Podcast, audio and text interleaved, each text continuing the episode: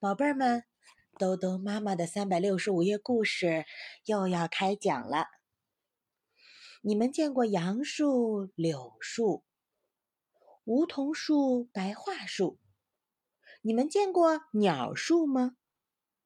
今天呀，我们就来讲一个鸟树的故事。幼儿园的院子后面有一排篱笆，篱笆上爬满了花。早晨，东东和洋洋正在篱笆旁边玩，忽然“噗”的一声，什么东西打在了洋洋头上，又落到了地上，把洋洋吓了一跳。他们一看，哎呀，原来是一只黄茸茸的小鸟。小鸟扑棱扑棱地扇着翅膀，一蹦一跳地向篱笆逃了过去。不好了，小鸟要逃走了！东东张开小手扑了过去，像捉蚂蚱一样把小鸟给捉住了。小鸟急得呀，叽叽直叫。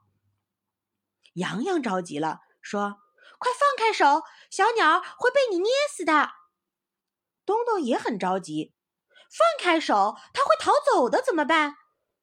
洋洋从口袋里掏出一个哨子，把哨子上的绳子解了下来，拴住了小鸟的腿。他们把小鸟放在草地上，小鸟叫了一阵，扑棱了几下，就安静了下来。东东和洋洋看看小鸟，小鸟的眼睛啊圆溜溜的，也看着东东和洋洋，好像要对他们说什么，可是什么也没有说出来。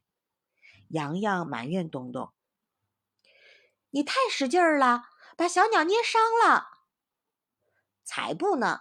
你看，它直喘气，是太累了。对对，你看，小鸟闭上眼睛想睡觉了。早上它怎么会睡觉呢？东东说：“它一定是饿了，饿了就不愿意走了。”那我们给它吃点东西吧。洋洋又在口袋里掏了掏，掏出一块碎饼干，还捉了几只蚂蚁放在手心里。对小鸟说：“小鸟，小鸟，快吃，快吃，爱吃什么就吃什么。”可是小鸟闭着眼睛，连看都不看一眼。哦，我知道了，它一定是想妈妈了。东东想了想，又说：“小鸟的妈妈一定在找小鸟，它找不到小鸟，多着急呀，还会哭的。”洋洋说。对，上一回在公园里，妈妈找不到我就哭了，我也哭了。就在这个时候，飞来了几只鸟，停在篱笆上，朝着东东和洋洋叽叽喳喳的叫。东东和洋洋一起喊了起来：“小鸟妈妈，快来！你的小鸟在这儿呢。”可是鸟叫了一阵，就飞走了。洋洋摇了摇头说：“他们不是小鸟的妈妈。”东东说：“小鸟是自己出来玩的，它的妈妈怎么知道它在这儿呢？要不我们把它放了，让它自己去找妈妈吧？”“好啊，好啊，我们把它放了。”东东小心的把绳子解开，对小鸟说。小鸟，小鸟，你别生气了，快去找妈妈吧。可是，小鸟还是一动也不动。天哪，它死了！东东和洋洋心里很难过，他们对小鸟那么好，小鸟怎么还死了呢？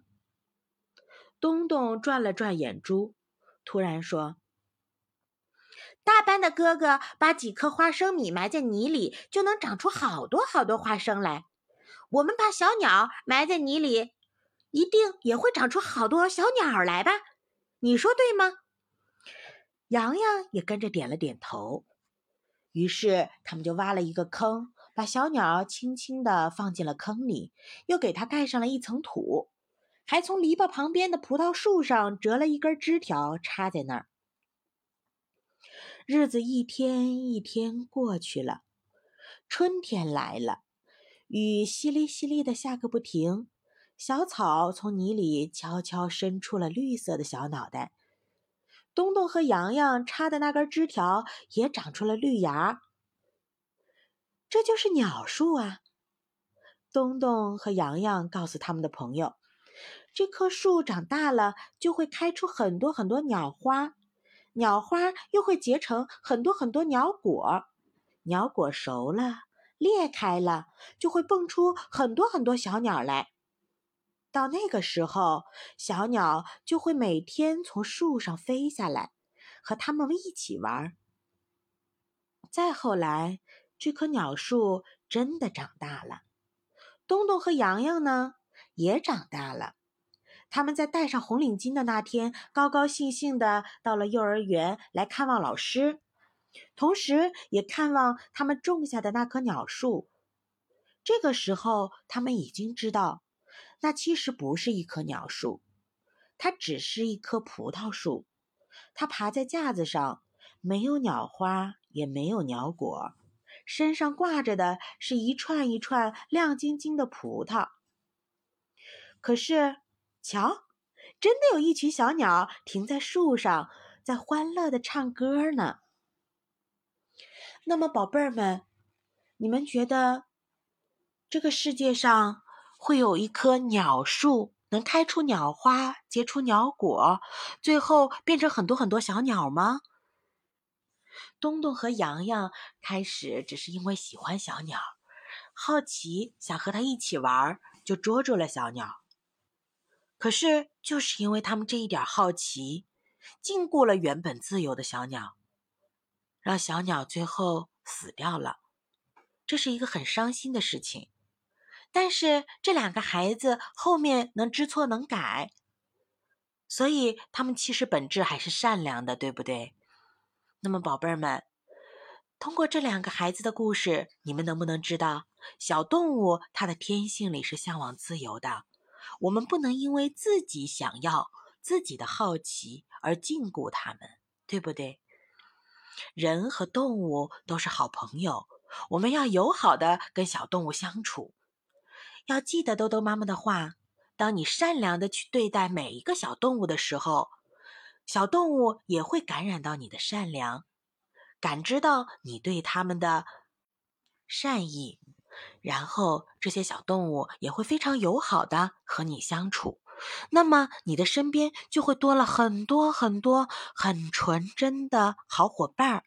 你说这样的世界是不是更美丽呢？好了，宝贝儿们，今天的故事就到这儿了，快点睡觉吧，晚安。